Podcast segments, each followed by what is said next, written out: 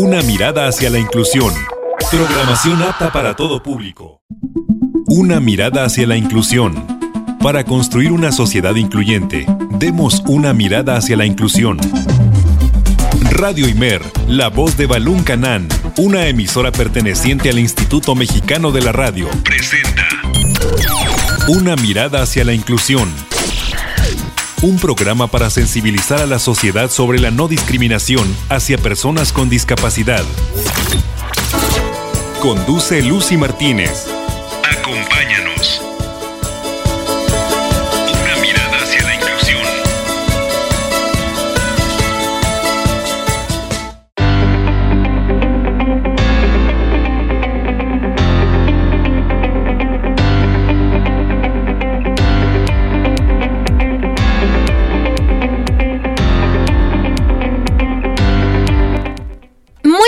Tardes, para mí es un placer enorme poder acompañarte este lunes 18 de octubre del 2021 a la emisión número 74 de este programa titulado Una mirada hacia la inclusión, el cual hacemos mucho cariño para ti.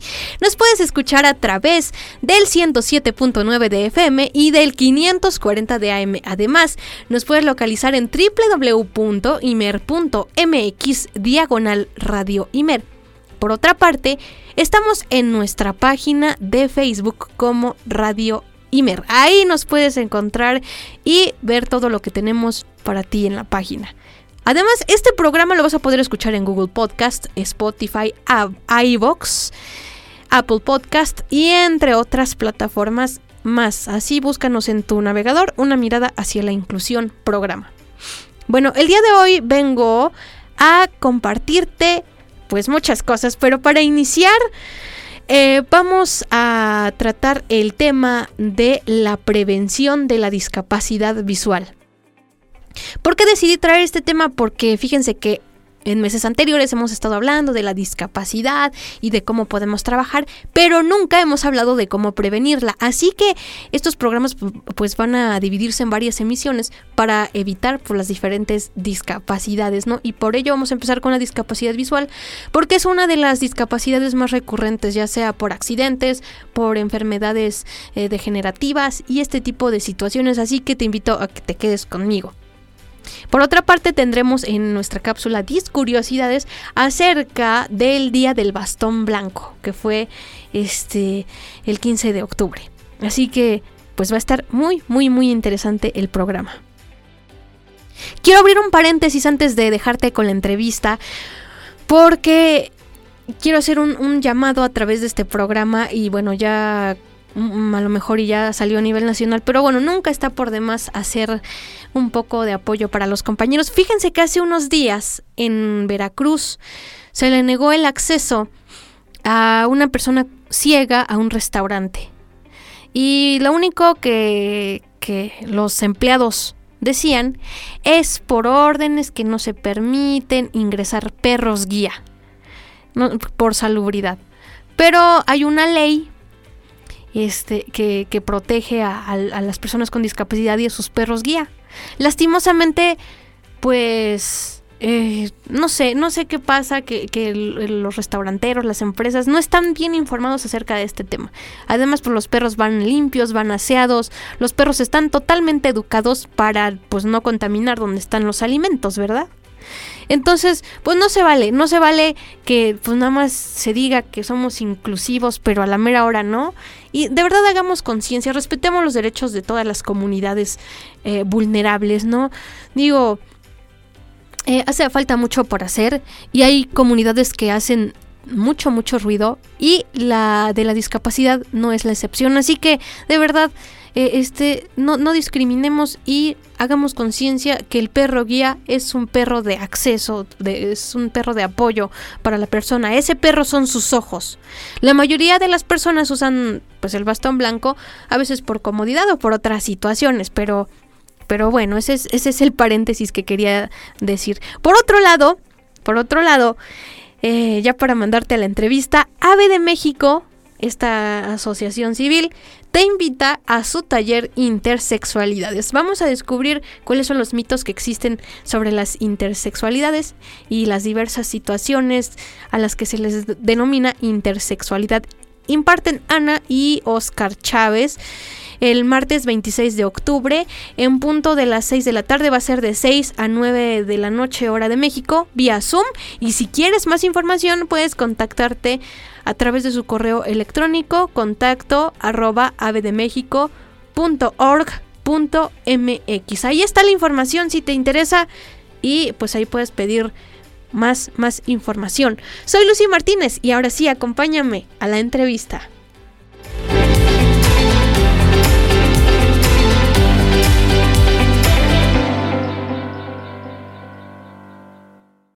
Una mirada hacia la inclusión. Una mirada hacia la inclusión. Esta es la entrevista.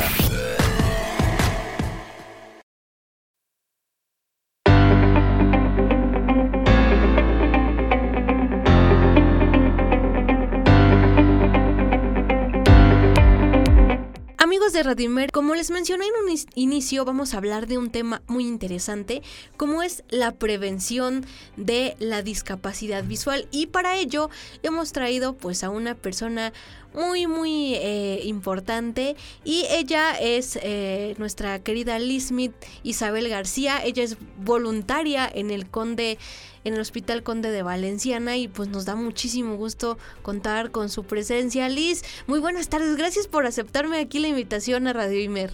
Hola Lucía, muy buenas tardes, no, al contrario, muchísimas gracias por la invitación, yo me siento muy honrada de estar contigo. Pues muchas gracias a ti que, bueno, te diste un tiempo. Y antes de comenzar con, con este tema, compártenos por favor un poquito tu experiencia con la discapacidad. o sea, es que yo te admiro porque bueno, ya me estuviste contando un poquito de ti, de tu vida fuera del aire. Y de verdad es que muchas veces uno por cualquier cosita se derrumba. Pero bueno, te escuchamos. Pues muchísimas gracias. Como yo te platicaba, eh, las circunstancias de vida de todos los que tenemos una discapacidad, de todas las personas que tenemos discapacidad, pues al final hay que, vivir esto con alegría, porque un día de depresión es para mí un día perdido. yo tengo dos enfermedades raras. Tengo síndrome de Marfan, que es esa enfermedad que tenía Paganini, que tenía Abraham Lincoln, que es una enfermedad dominante y que pues tiene una persona por cada cinco mil habitantes. Son personas muy, muy altas, muy delgadas, con dedos de araña, problemas en tejido conectivo, cristalino, en el corazón, la aorta de repente se puede reventar, em, eh, en fin, el esqueleto, ciertos cuidados, ¿no? Y tengo la distrofia hereditaria de retina, pero te comentaba yo que al final, pues esto a mí no me ha dañado el alma, al contrario, eh, claro, no, no, lo ideal hubiese sido que no naciera yo enferma, no, nadie quiere nacer enfermo, pero tampoco me pongo a pensar qué clase de persona sería si no tuviese una discapacidad. Y he tratado de llevar mi vida lo más normal, lo más feliz que yo puedo, porque esto es lo que soy, esto es lo que tengo, y hoy por hoy no lo puedo cambiar, no puedo arreglar las dos enfermedades raras, y tampoco puedo eh, quitarme la baja visión. Y no me gusta que la gente me diga, ay, pobrecita, ay, es que es un alma de Dios. No, hombre, no me conocen si soy el demonio, me dedico a informar y todo. hombre, yo soy el diablo. no, yo vivo con mucha alegría. Vivo muy contenta. Me gusta mucho hacer lo que vengo haciendo, que es informarle a la gente. Y sí, yo quiero quitar esta imagen que hay en México sobre la discapacidad visual y que digan, ay, mira, pobrecito ay, ¿qué será de...? No, no, somos personas como todos. Lo único que tenemos es pequeños defectitos en los ojos, ¿no? Pero nada más. sentimos, amamos, sufrimos, nos enojamos, nos reímos. Hasta yo soy mala, te digo, imagínate, Lucía. nunca habíamos tenido una persona tan mala, ¿no es cierto? Aquí en la cabina. ah, no, yo soy malísima.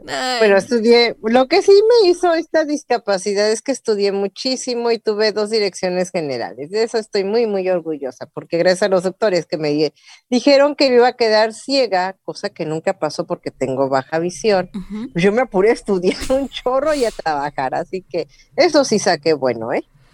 No, pues mira, qué, qué bonitas experiencias nos, nos acabas de compartir. Y a mí, eh, eh, soy un poco olvidadiza y a mí fuera del aire se me olvidó preguntarte, este, ¿tienes alguna una carrera, alguna licenciatura? Compártenos porque, bueno, a mí se me fueron las cabras. No, no te preocupes. Yo tengo una licenciatura en Administración de Empresas, tengo estudios en Mercadotecnia, Administración Pública, eh, Finanzas, Relaciones Industriales, tengo un diplomado en Metalurgia, tengo diplomados también en, en este, calidad total, eh, tengo carrera también en, en informática.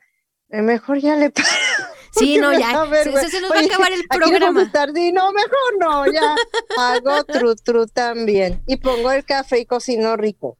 Ay, qué rico. Bueno, pues es, es un gusto estar contigo aquí en la cabina. Y ahora sí, vamos a comenzar a hablar de este tema pues del que es tu fuerte y del que has aprendido eh, en el paso del tiempo. Y qué mejor que tú para hablarnos de esto. ¿Cuáles son las principales causas de la pérdida de visión? Nunca nos damos cuenta y nunca nos enteramos de ello. Y fíjate que hay tres enfermedades que preocupan mucho a todos los médicos porque dejan ciega a la población mundial y se pueden prevenir. Dos de ellas se pueden prevenir y una se puede operar. Una es el glaucoma, que bueno, con ir al oftalmólogo una vez al año que tomen la presión intraocular, la gente no quedaría ciega. Otra es la retinopatía diabética, que cuando, si, cuando te dijeran, tienes diabetes, tienes que controlar tu alimentación y te cuidarás, no llegarían a la retinopatía diabética y a quedarse ciegos. La tercera son las cataratas, que estas se pueden operar generalmente si no van comprometidas con otra enfermedad, pero la economía de muchos países impide que se puedan operar. Aquí en México tenemos tres hospitales de beneficencia a los cuales la gente puede acudir a operarse en un bajo precio las cataratas, porque así que qué bueno que tenemos estos hospitales, ¿verdad? Y pues entre ellos en el que hago el voluntariado el Conde de Valenciana, que para mí pues obvio, el mejor, ¿verdad? Claro, claro, pues es que uno nunca olvida dónde nació, ¿no? O sea, cómo nace uno como, como profesional. Pero este, ¿cómo podemos evitar una discapacidad visual? Porque pues ya nos dijiste pues estas tres enfermedades, pero hay muchos, muchos más factores, desde el nacimiento, desde el embarazo, claro. muchos factores de riesgo. Mira, una de las cosas por las cuales se puede evitar caer en una discapacidad visual, bueno, no vamos a hablar de, claro, hay accidentes que también se pueden prevenir. Por ejemplo, las empresas eh, donde una persona podría por algún accidente de trabajo perder la vista, pues hay que usar todo el equipo que nos pidan, ¿no? Es eso. A los niños hay que enseñarles a que no corran con lápices, es mucho de educación, ¿no? No corras con algo en la mano, pero también desde el embarazo, como dijiste, dijiste bien, las mamis pueden empezar a evitar tener pues niños con ceguera. Y esto es muy importante porque no a la ingesta de medicamentos que no recete un médico no a subir de peso, como dicen, ya ves que dicen, ay, voy a comer ahora por dos y aguas si son gemelos porque empiezan a comer por tres. Y pueden subir tanto de peso que les, sí, la verdad que eso es clásico, que pueden subir tanto de, pesos que de peso que les puede venir preeclampsia o esto es una subida de presión arterial tremenda o una diabetes. Entonces, durante el embarazo, que eso los puede llevar a tener eh, muchas, muchas complicaciones no fumar durante el embarazo, no tomar alcohol durante el embarazo, mucho menos alcohol adulterado. Y bueno, hay muchas cosas, ¿no? Que si el bebé es prematuro, tomar, que se, que se pida que se tomen todas, todas, todas las, las adecuaciones para que la incubadora esté correcta y no vaya a quemar nada de retina con, estén bien calibradas. Para esto ya existen muchas leyes desde hace muchos años. Y los niños terminan de formarse, claro, si no son muy, muy prematuros en las incubadoras. Después, siempre que el niño ya nace, pues llevarlo a ver, a revisar sus ojitos. Otra de las que hay que hacer ya después de que pasa el embarazo y que ve uno que sus niños están bien, pues nosotros ya como adultos o desde la adolescencia, una vez al año, así como uno va a hacerse ciertos exámenes, ir con el oftalmólogo para prevenir glaucoma y otras enfermedades que de verdad, o sea, nos pueden dejar ciegos y con una visita al año a un oftalmólogo, como le hacemos con el dentista, con cualquier, ya ves que, que las mujeres vamos a hacernos ciertos estudios, lo mismo con el oftalmólogo. Y más aún cuando hay problemas, problemas de, pues, herencia, ¿no? Y bueno, si todo sale bien, si no hay problemas con los niños, generalmente fíjate que con los niños pasa que uno empieza, mamá, no veo bien, y te mandan con el optometrista, no, lo ideal, lo ideal es ir primero con un oftalmólogo, para ver si no hay una enfermedad en los niños y luego ir con el optometrista, porque el optometrista es quien pone las ayudas ópticas, es decir, los anteojos. Pueden detectar algunas enfermedades que son muy ligeras como el astigmatismo o la miopía. Eh, y si ellos ven que hay un problema más fuerte, pues ya mandan con el oftalmólogo, pero para mí lo ideal y como se prevendrían muchas enfermedades sería ir directamente con el oftalmólogo. Wow, sí, es que... Eh, y bueno, ya de adultos. Sí, sí, adelante. Perdón, y ya de adultos, como le hace toda la gente, una vez al año irse a checar con el oftalmólogo y evitaríamos muchos problemas, así como cuando las mujeres y los hombres que también se deberían de ir a hacer muchos de sus estudios, uno va también a abrir una cita con el oftalmólogo cada año. Wow, pues eso está muy interesante porque muy pocas veces nos ponemos a analizar este nuestra salud visual y muchas veces no tomamos este tipo de precauciones, por ejemplo, en el momento del, del embarazo, como comentabas, ¿no? Y una de esas cosas es evitar y, por lo que sé es evitar tener animales como gatos, como conejos, porque el pelo o, la orina de los eh, estos animales pues puede provocar alguna infeccióncilla por ahí en el, en el bebé y bueno pues puede eh, pues adquirir otra enfermedad o este tipo de, de situaciones y la, la, la gama de, de, la discapacidad visual es muy amplia porque hay muchas muchas mmm, dificultades o deficiencias a nivel de la, de la visión, ¿no? Como mencionabas, como la miopía, el astigmatismo, este, el glaucoma, las cataratas, la carnosidad y, y un montón de cosas que nos podemos ir alargando y, y, y este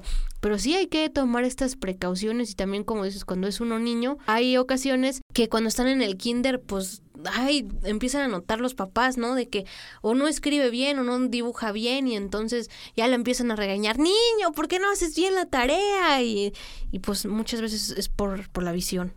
Exacto, fíjate que sí, como acabas de mencionar, hay muchísimas enfermedades que luego desgraciadamente eh, está muy envuelto esto en mito, ¿no? De que, ay, me sale carnosidad y busco en internet a ver qué me pongo y lo primero que me sale en YouTube, ¿no? Uh ese limón en el ojo, no, no se echen limón en los ojos, por favor. eh, ponte canela, ¿no? Una vez un señor, lo que te voy a contar es muy cierto para que veas hasta dónde llegamos, ¿no? Un señor tenía una catarata y andaba buscando una piojosa. Y yo dije que es una piojosa. ¿Dónde hay una piojosa y que es una piojosa? Una mujer con piojos para que el piojo entrara al ojo y se comiera la catarata. Y yo me imaginaba el piojito. Oh, yo mi, yo mi, una catarata, qué rica. Y también en el otro ojo, ay, qué rico, ¿no? Entonces, todos estos mitos, todas estas cosas que luego salen en YouTube, no van a sustituir nunca, jamás una consulta médica. Al contrario, siempre hay que ir con un doctor esos ejercicios que hay, que hay ahora, donde dicen que curan, se cura con hacer ejercicio glaucoma, la catarata, tampoco es cierto. Y la gente busca muchos de estos atajos y remedios caseros para curar cosas que realmente nunca van a curar, eh, más que con una consulta médica, de verdad. Y, y es donde empieza la gente a hacerse aún más daño del que ya tiene por ejemplo, lo que mencionabas de los animalitos, fíjate que hay una enfermedad que se llama toxoplasmosis. No sé si puedo hablar de toxoplasmosis. Adelante, adelante, ¿qué es? Y esta enfermedad se cree mucho que viene por los animales, en especial por los gatos, pero no.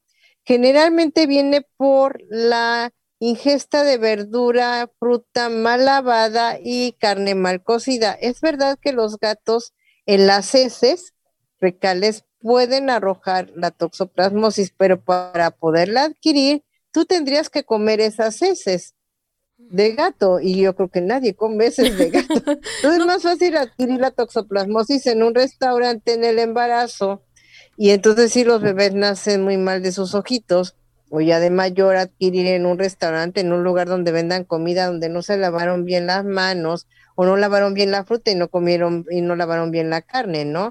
Entonces imagínate un hombre que se mete, que se quiere meter piojos en el ojo para las cataratas, gente que se pone el limón para otras enfermedades, ¿no? Pomadas que veo yo luego que recetan en Facebook, gente que se pone a recetar así, dices, Dios mío, ¿dónde vamos a parar? No, no. Nada, nada, nada, ningún remedio casero los va a curar. Siempre hay que ir con un médico, de verdad. Yo he visto mucha gente que se hace tanto daño por buscar este tipo de atajos y luego terminan gastando más que lo que van a parar, porque por ejemplo una consulta en los hospitales de beneficencia sale como en 190 pesos, 200 pesos. Claro, me dejaste pensando, este, en esto que mucha, mucha gente de verdad, y, aquí hacemos igual un llamado desde Radimer, porque aquí a veces hay, hay locales en, en, en, la central de abasto que andan vendiendo gotas para las cataratas, para la carnosidad, para todo esto, y no saben el daño que se están haciendo al ponerse esas gotas, porque no sabes ni qué contienen. O sea, a lo mejor y en una de esas, en lugar de ayudarte, pues hasta te vienes quedando ciego, ¿no? Y te preguntas, ay, ¿por qué Diosito me castigó? Sí, sí, bueno, pues no, cosa que no es así. Fue nuestra imprudencia. Pero se castigaron ellos solos. Y fíjate que hay otra cosa muy importante en relación a las gotas. Mucha gente dice, ay, me pongo las gotas para ojo rojo porque todos los días amanezco con el ojo rojo, ¿no? Y este, y hacen una ingesta de, bueno, se ponen las gotas siempre, siempre, siempre. Y lo que no saben es que si no las receta un médico, y después del paso del tiempo, las gotas los pueden dejar ciegos. O sea, hay muchas cosas que me dicen, no, Liz, pero es natural. Sí, también el veneno de las víboras y mata. y también el arsénico y el cianuro vienen en muchas plantas, aguas, ¿no? También son naturales y, matan. Eh, la verdad es que no, no hay que comprar a estas personas que se ponen, acá también en provincia pasa mucha gente, yo estoy en Tampico vendiendo de todo para los ojos. Y dices, ¿y dónde están nuestras autoridades tratando de prevenir todo esto, no? Porque la verdad es que desde ahí empieza una prevención, porque la gente, en lugar de, te salen más, más caras las gotas que una consulta de verdad. Y sin embargo, la gente prefiere atravesar la calle, comprarle al que está anunciando las gotas, que ir a una, consulta que le va a salir en 190 pesos. Y sí, yo he visto mucha gente desgraciadamente quedar ciega por su propia negligencia, por llamarlo de esa manera, por buscar curas rápidas que no existen y gastan muchísimo dinero aparte. Claro, y lo que me comentabas, ¿no? Que en ocasiones también la discapacidad viene por defectos genéticos, ¿no? Entonces, pues no es un castigo, tampoco, pues a veces nada es perfecto en la naturaleza. Eh, vemos hasta en la misma naturaleza que hay algunas imperfecciones y por ejemplo para los que no sepan los ojos de color son un defecto y es un defecto a lo mejor muy padre muy muy genial los ojos azules son un defecto tener la nariz o la barba yo tengo la nariz partida es un defecto la barba partida también es un defecto sí de verdad o sea los ojos el color de ojos lo normal es que la gente tenga, o sea, lo normal de la población son los ojos café, los ojos marrón que son tan bonitos. Pocas personas tienen los ojos verdes, es más, es el mínimo de personas. Un defecto es tener los azules. No existen los ojos violetas, ni grises, ni de otro color más que en los pupilentes. Mucha gente dice, yo tengo los ojos violetas. No, solamente en pupilentes hay los ojos violetas. Tampoco existen los ojos negros. Pero sí existe una enfermedad donde eh, viene la gente sin el iris, sin eso que llamamos del color. Esa se llama aniridia. Las personas nacen sin el iris. Y hablando de enfermedades raras, que son de origen genético, esas son muy difíciles de diagnosticar. A veces se tarda los médicos años en diagnosticar una enfermedad rara y, y, más con respecto a la retina porque empieza el batallar de todo el mundo, ¿no? primero es mamá, no veo bien y lo llevan con un optometrista. Del optometrista pues empieza a desesperar, empieza a poner unas gafas con unos cristales, pero pesadotes, pesadotes, ¿no? Esos de Armando Hoyos, todos los mexicanos van a saber quién es Armando Hoyos, ¿verdad? De qué desagradable. Y después de ahí, pues cuando, pues sí, así nos ponen de verdad. Y ya que se desesperan, los mismos optometristas de repente ya se compadecen de la mamá y dicen, llévenlo con un retinólogo, pero no todos los retinólogos son especialistas en enfermedades raras y ahí va retinosis pigmentaria, estar, granamaurosis congénita del lever, acromatopsia es así muy rara, los, las personas con acromatopsia ven en blanco y negro, no ven colores. Eh, monocromatismo de conos de algún color, que son personas que determinando el color de su monocromatismo no ven, por ejemplo, el azul o el amarillo, que todo el mundo dice, no ve colores, son daltónicos. No, los daltónicos o no ven rojo y verde o amarillo y azul. Los demás colores sí los ven. Y hay muchas, muchas enfermedades raras de los ojos que, wow, no terminaría yo. Me tendrías que dar otros tres programas. y son tan interesantes tan difíciles de diagnosticar aparte, pero pues tenemos un médico ahí en el Conde que es buenísimo para, para eso y hay una especialidad ahí que se llama distrofia hereditaria de retina, que de verdad cuando ya no le encuentren a sus, a sus niños que tienen, busquen una enfermedad rara de origen genético. Y esto no quiere decir que todo mundo en la familia la tenga, a veces una sola persona en la familia lo tiene. Mi distrofia de conos, solamente yo en la familia la tengo. Es como sacarse la lotería, ¿no? Pero al revés. Claro. sí, pero al revés. sí, aquí es, se puede explicar como que mi mami y mi papi tienen la misma mutación genética y me pasaron las dos cadenas cromosomáticas mutadas y por esa razón como que se hizo la moneda en mí que soy una persona enferma. Entonces son enfermedades raras porque no a todos los hermanos les tocan las dos cadenas cromosomáticas mutadas a veces les toca una sana y otra mutada y a veces las dos sanas, ¿no? ¡Ay, qué suerte tengo! a mí me tocaron las dos mutadas. Y esto no se va a volver a repetir solamente que yo hubiese tenido hijos con otra persona que tuviese la misma mutación. Y entonces si hubiese tenido hijos enfermos. Pero como no fue así, eh, y aparte no tengo hijos, ¿verdad? Hay que aclarar. Entonces hay que tener mucho cuidado. Cuando uno tiene una enfermedad genética hay que tener mucho cuidado e irse a hacer el examen genético. Y entonces los médicos genetistas te explican cuáles son tus posibilidades de herencia a tus hijos. Y tú, bueno, si eres una persona consciente y hay mucha gente que dice, bueno, yo pude vivir con esta enfermedad, pues tengo hijos. Hay personas, yo pensé que yo no, no quise transmitir la enfermedad a mis hijos, ninguna de las dos que tengo y no porque no se pueda vivir bien, sí se puede vivir bien y ser feliz, pero yo sí quise cortar conmigo la genética que traía. Oye, eso es muy bonito pensar en los que vienen, en las próximas generaciones.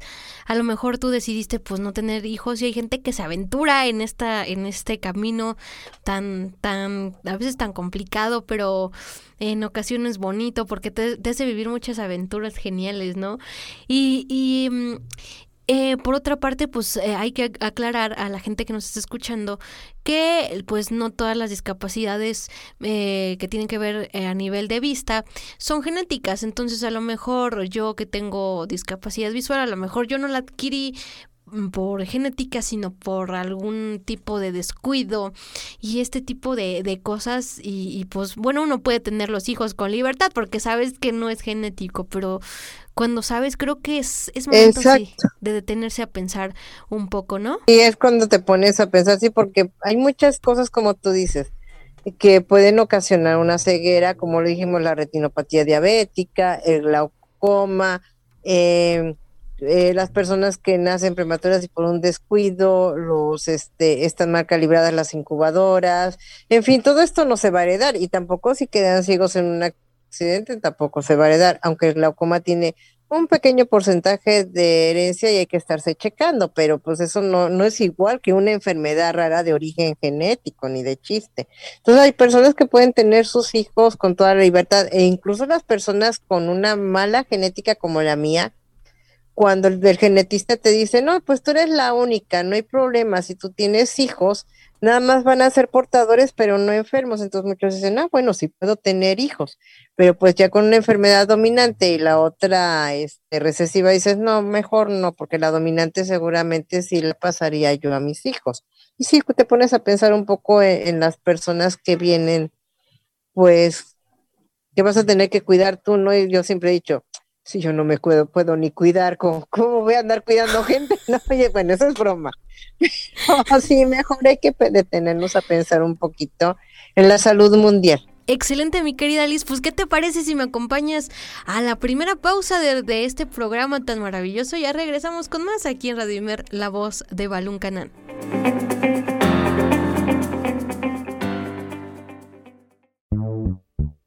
La participación es un derecho no un privilegio. Continuamos.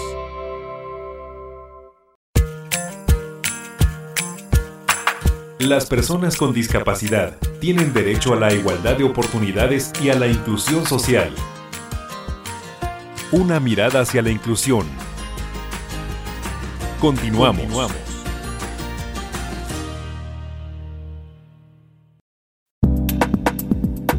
Discuriosidades. Discuriosidades.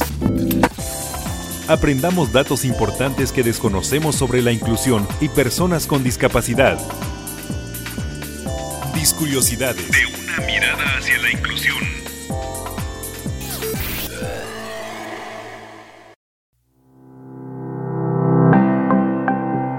...15 de octubre, Día Internacional del Bastón Blanco.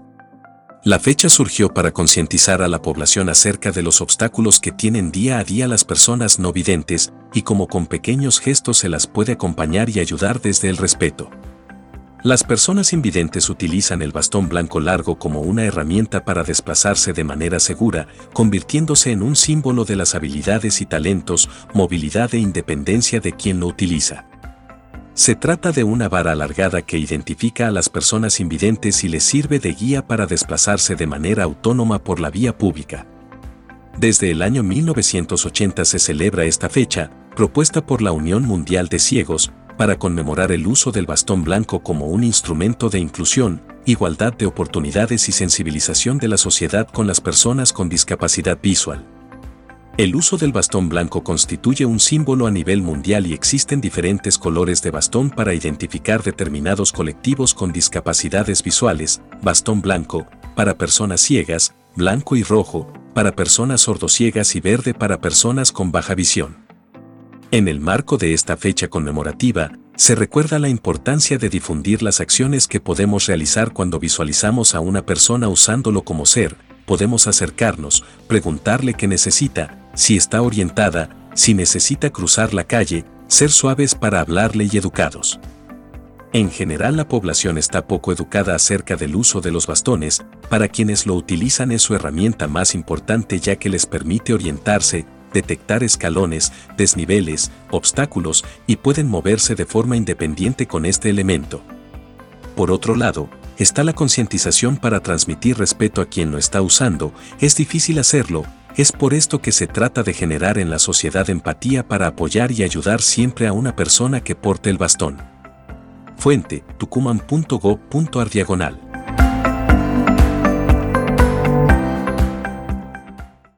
Escuchas. Una mirada hacia la inclusión.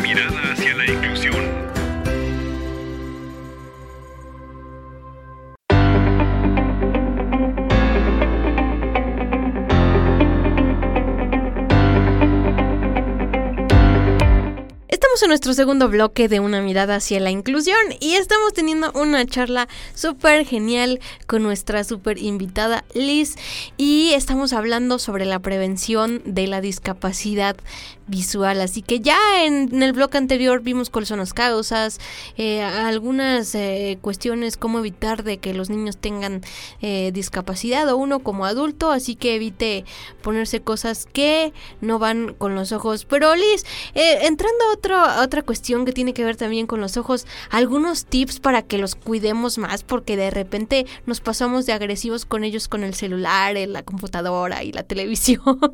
Los niños me van a odiar, ¿eh? Bueno, eh, la verdad es que los ojos no se gastan como piensan muchas personas. Es algo así como que todos nacemos con una cantidad de audición, otra de, de visión, otra una cantidad de tacto, no todas las personas tenemos la misma sensibilidad en las manos y en fin, la gente luego dice, ay, no ves, seguramente escuchas más, ¿verdad? No ponemos más atención a otros sentidos. Hay que usarlos, pero hay que descansar los 20 minutos de, de, de usar el celular, por ejemplo, o la computadora o de ver la tele y 20 minutos de descanso. ¿Por qué? Porque cuando estamos pegados en el celular, en la computadora o en la televisión, dejamos de parpadear y entonces en ese momento dejamos de lubricar los ojos y ahí es cuando empiezan la mayoría de los, de los problemas. Empieza el ojo seco, los ojos empiezan a tener problemas y demás. Yo sé que a los niños no les va a gustar que 20 minutos nada más por 20 de descanso. También hay otra cosa las pantallas emiten algo que se llama luz azul, que todavía los médicos no se ponen de acuerdo si dañan los conos o hacen ojos miopes. La luz azul, el brillo de luz azul se quita con unos lentes que sean anti-blue o anti-luz azul que los pueden conseguir con algún optometrista, pero también hay muchas aplicaciones donde se baja el brillo y es esto no es, es recomendable que no usen los celulares también en la noche, en lugares muy oscuros. El brillo de la, de la pantalla lastima mucho los ojos. No eh, se froten los ojos. Nunca, nunca, nunca las personas nos debemos de frotar los ojos. Y yo sé que es rico cuando les saco un mesón y empiezan, ay, qué rico, ¿no? No, se hacen mucho daño. Rascarse los ojos, sí, yo sé que es rico. cuando da comezón en los ojos y tallárselos eh, hace muchísimo daño. Tomen un paño, si pueden humedezcalo, un paño suave. Y entonces sí, nada más así como que se lo limpian. Los ojos siempre deben de estar limpios y nuestros párpados también. Las mujeres cuando se maquillen, siempre se tienen que quitar ese maquillaje porque si no pueden ocasionar muchos problemas. Sus cosméticos, revísenlo, tienen una caducidad. Todos los cosméticos tienen un, una duración y si ya se terminó el tiempo de, del cosmético, tírenlo porque también no saben cuántas enfermedades les puede traer. Por favor, mujeres, nunca metan los esmaltes de uñas a la al microondas ni a calentarlos, les pueden explotar y muchas personas han quedado ciegas porque a la hora de que explotan los vídeos van a caer a los ojos. De verdad, lo que les estoy diciendo es cierto, luego se les empieza a secar el esmalte y los ponen a calentar y no saben el peligro tan grande al que se están exponiendo.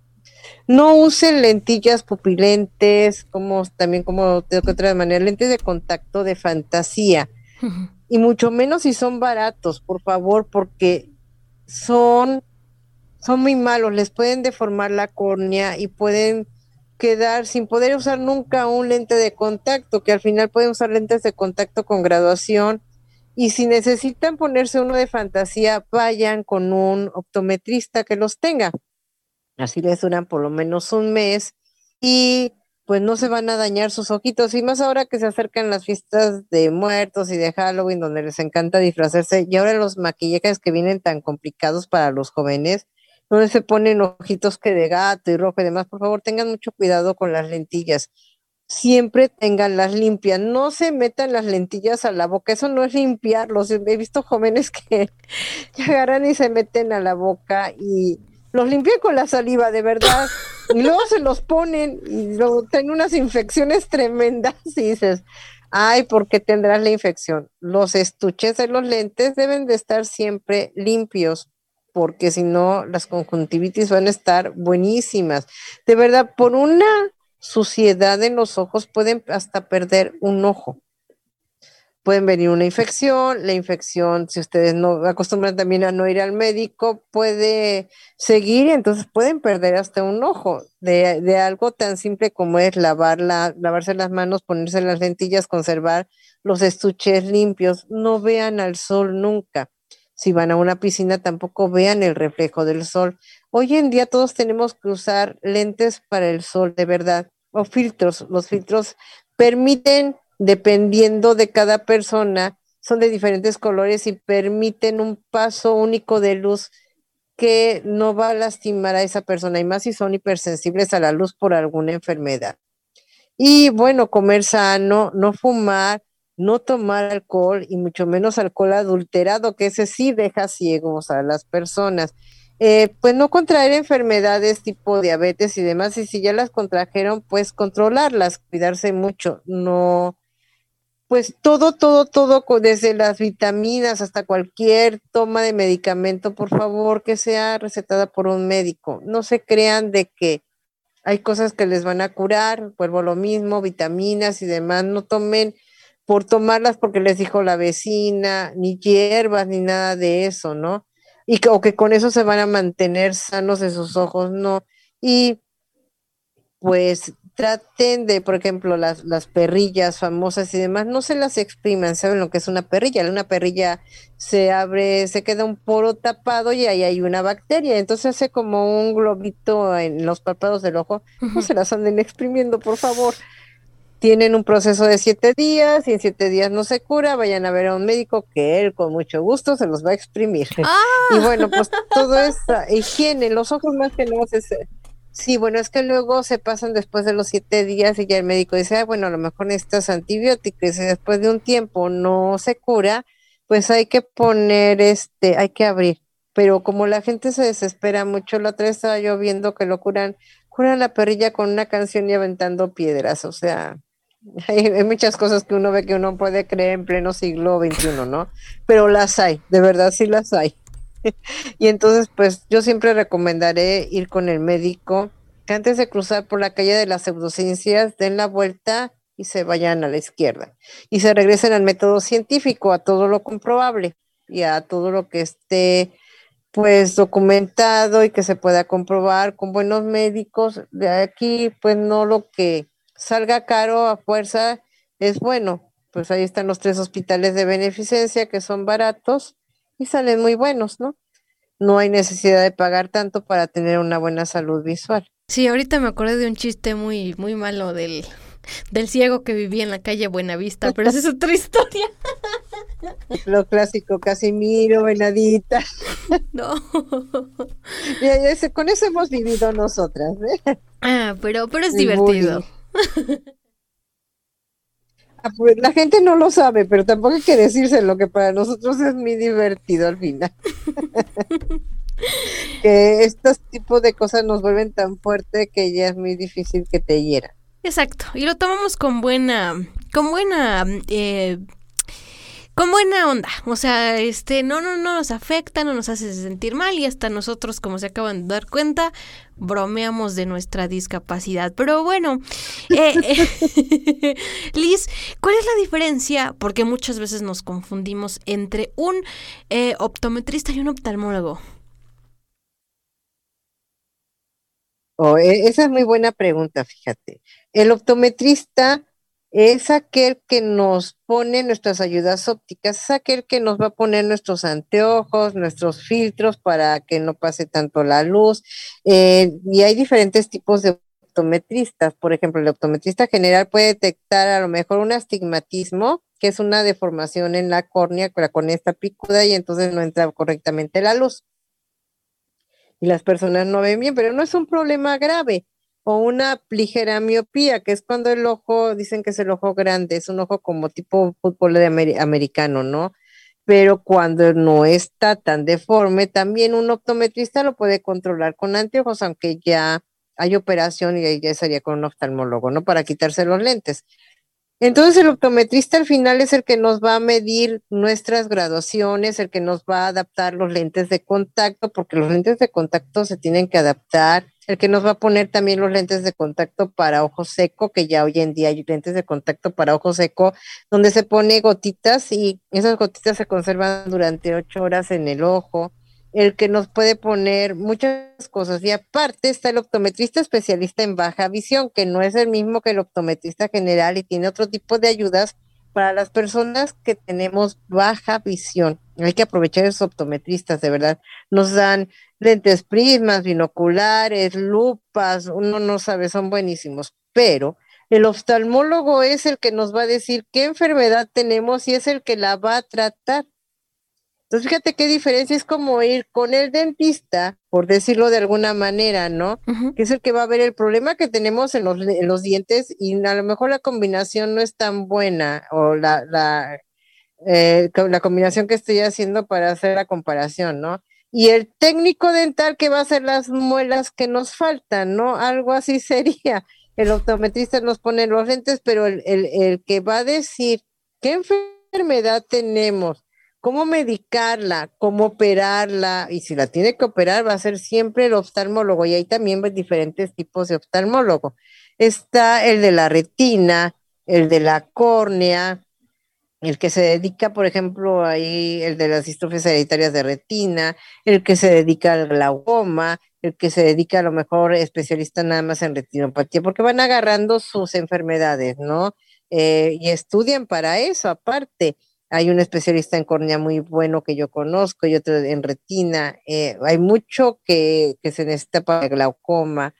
Eh, hay este, también especialistas en superficie. Por ejemplo, hay una enfermedad muy rara. Yo, yo, yo siempre hablo de enfermedades, qué feo. Hay una enfermedad que se llama Steven Johnson y ahí les voy a meter mucho miedo, que es por la ingesta de medicamento.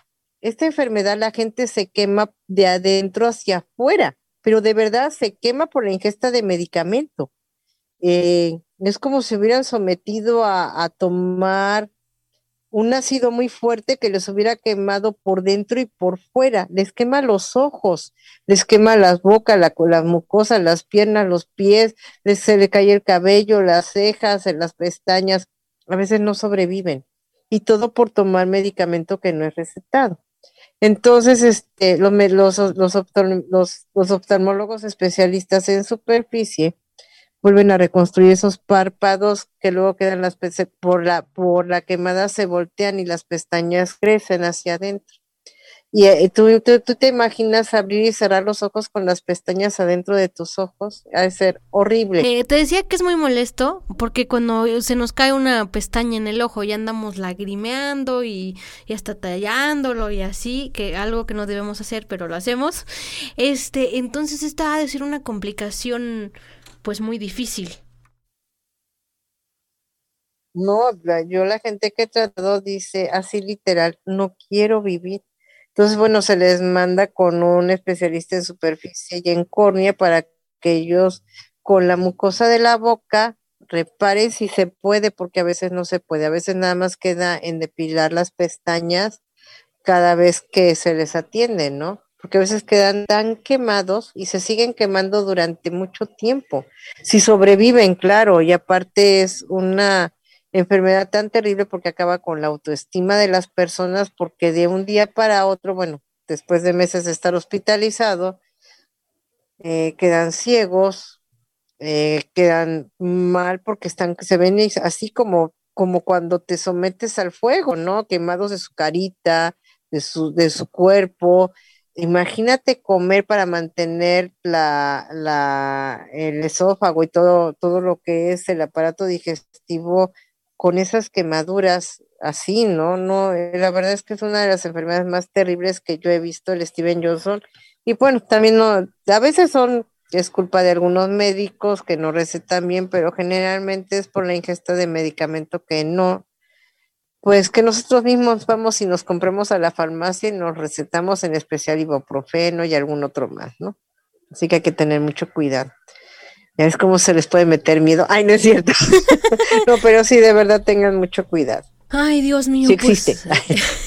es un tema muy complejo, eh, la prevención de la discapacidad, porque pues eh, aquí en el programa ya hemos hablado mucho de discapacidad, pero nunca de cómo prevenirla. Esta es la primera emisión de varias que vamos a ir eh, abordando. Pero, Liz, ¿a qué síntomas debemos prestar atención pues ante la pérdida parcial o total de la visión? Porque imagino que en algunas cuestiones ha de haber sintomatología. Claro, en la mayoría eh, de, las enfermedades la hay, excepto en algunas que son silenciosas. Por ejemplo, si ven que sus niños no ven en la noche, cuidado, ahí hay una enfermedad. Si tienen ceguera nocturna, ahí hay una enfermedad a correr con un oftalmólogo. Si los niños empiezan a que no alcanzo a ver, no alcanzo a ver, y ven que un optometrista, porque generalmente lo que hacen es llevarlo a que le pongan lentes, no soluciona con anteojos el problema, vayan con un oftalmólogo. La otra, hay enfermedades que no avisan, como el glaucoma, ese es un asesino silencioso. Y se dan cuenta cuando el campo visual se forma como en un túnel. Ustedes se pueden poner sus manos en forma de túnel delante de los ojos y así empiezan a ver las personas que ya después de un tiempo tienen un, problema grave de glaucoma. Ese también es un problema. Puede ser glaucoma o retinosis pigmentaria. Eh, cualquier cosa que no vean bien, cualquier mancha que, que exista en los ojos, cualquier sangrado que haya en los ojos, cualquier dolor, siempre que hay dolor, y eso en cualquier parte del cuerpo, no nada más en los ojos, el dolor es una manifestación de que hay un problema y entonces hay que acudir al, al doctor. Una, una que es muy importante, si de repente ven manchas que nunca han visto, no esperen un segundo a decir, ay, a lo mejor estoy muy cansado, me voy a dormir y mañana voy al doctor, ay, es sábado, voy el lunes. Eso es un desprendimiento de retina. Y cuando la retina se desprende, cada segundo que pasa hace cicatrices porque esta empieza a morir y ya el lunes que vayan, ya no va a haber ni vista. Retina sí, porque para un cicatrizadas se las tienen que pegar y no van a ver nada. Y, y por, por, por el momento no hay ni un trasplante de retina, ni se regenera la retina, ni nada. O sea, no hay nada para retina, así que de verdad, si ven una mancha, si ven algo extraño, no esperen, no es de que ahí voy a descansar, corran, corran a su médico. Y bueno, los chequeos, como les digo, lo come silencioso, pero si de repente un día les duele la cabeza, tienen ganas de vomitar, tienen náuseas, también corran porque eso es un glaucoma de, ángulo cerrado y en ese momento ya están empezando a perder vista porque el de ángulo abierto es silencioso y el, el de ángulo cerrado no, pero vaya, cualquier manifestación de dolor, insisto, ese es problema de campo, de pérdida de campo visual, de agudeza visual, manchas, manchas que ven o manchas en los ojos, no esperen ni un momento de verdad. No es de que, ay, voy a descansar y pues a ver mañana cómo me va, porque mucha gente sí conozco que es así. Las enfermedades, eh, ya vimos que son silenciosas algunas y que algunas, por no ser atendidas a tiempo, pues podemos quedar ciegos o podemos perder un poco de nuestra visión. Hay que valorar lo que tenemos en, la cuestión de, la, de la vista porque es uno de los sentidos más importantes y pues del que más se, se, se utiliza entonces, pues eh, ya vimos que hay muchas enfermedades, pero también hay cómo prevenirlo, ya como lo comentamos en bloques anteriores. Pero Liz, yo te agradezco de verdad mucho que hayas participado aquí en el programa de Una mirada hacia la inclusión. Me divertí y este y bueno, pues también me informé, ¿no? Que eso es lo, lo importante. Muchas gracias. ¿Algo más que nos quieres decir para cerrar? No, al contrario, la agradecida soy yo contigo, de verdad. Me agradó mucho la entrevista, yo también me divertí mucho. Yo digo que estos temas hay que tratarlos con un poco de humor porque informar es muy difícil, a la gente no le gusta informarse, aunque deberíamos de hacerlo porque pues así podemos de alguna manera tener una mejor calidad de vida y decidir sobre lo que nos pasa. Y divertido creo que es mejor, así que yo los invito a informarse divirtiéndose. Así y es. se puede hacer, eh, Y bueno, muchas gracias por la invitación. Estoy muy agradecida contigo por el espacio. Nada que agradecer, Liz. Esperamos tenerte en otra emisión de este programa y que nos sigamos divirtiendo y eh, decirle a nuestra gente que nos escucha que desafortunadamente no hay vacuna contra la discapacidad.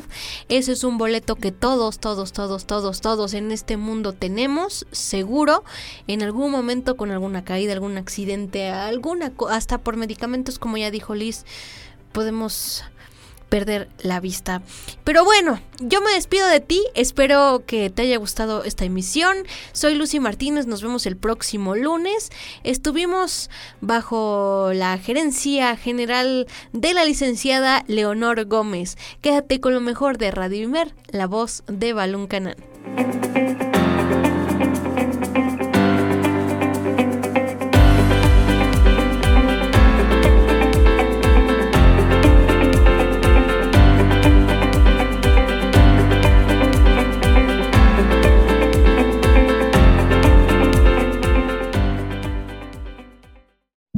Radio Imer, la voz de Balún Canán, una emisora perteneciente al Instituto Mexicano de la Radio, presentó Una mirada hacia la inclusión. Una mirada hacia la inclusión.